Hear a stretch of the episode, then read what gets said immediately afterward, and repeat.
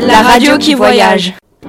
Nous étions à la Kongstal, centre d'art contemporain à Mulhouse, pour découvrir une exposition d'art sonore.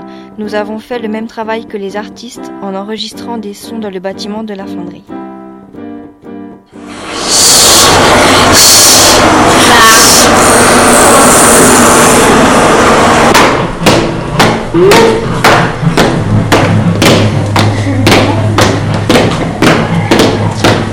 Il fait froid Il fait froid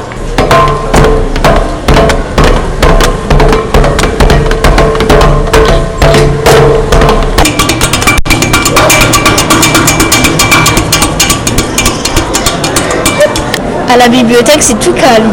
À la bibliothèque, c'est tout calme.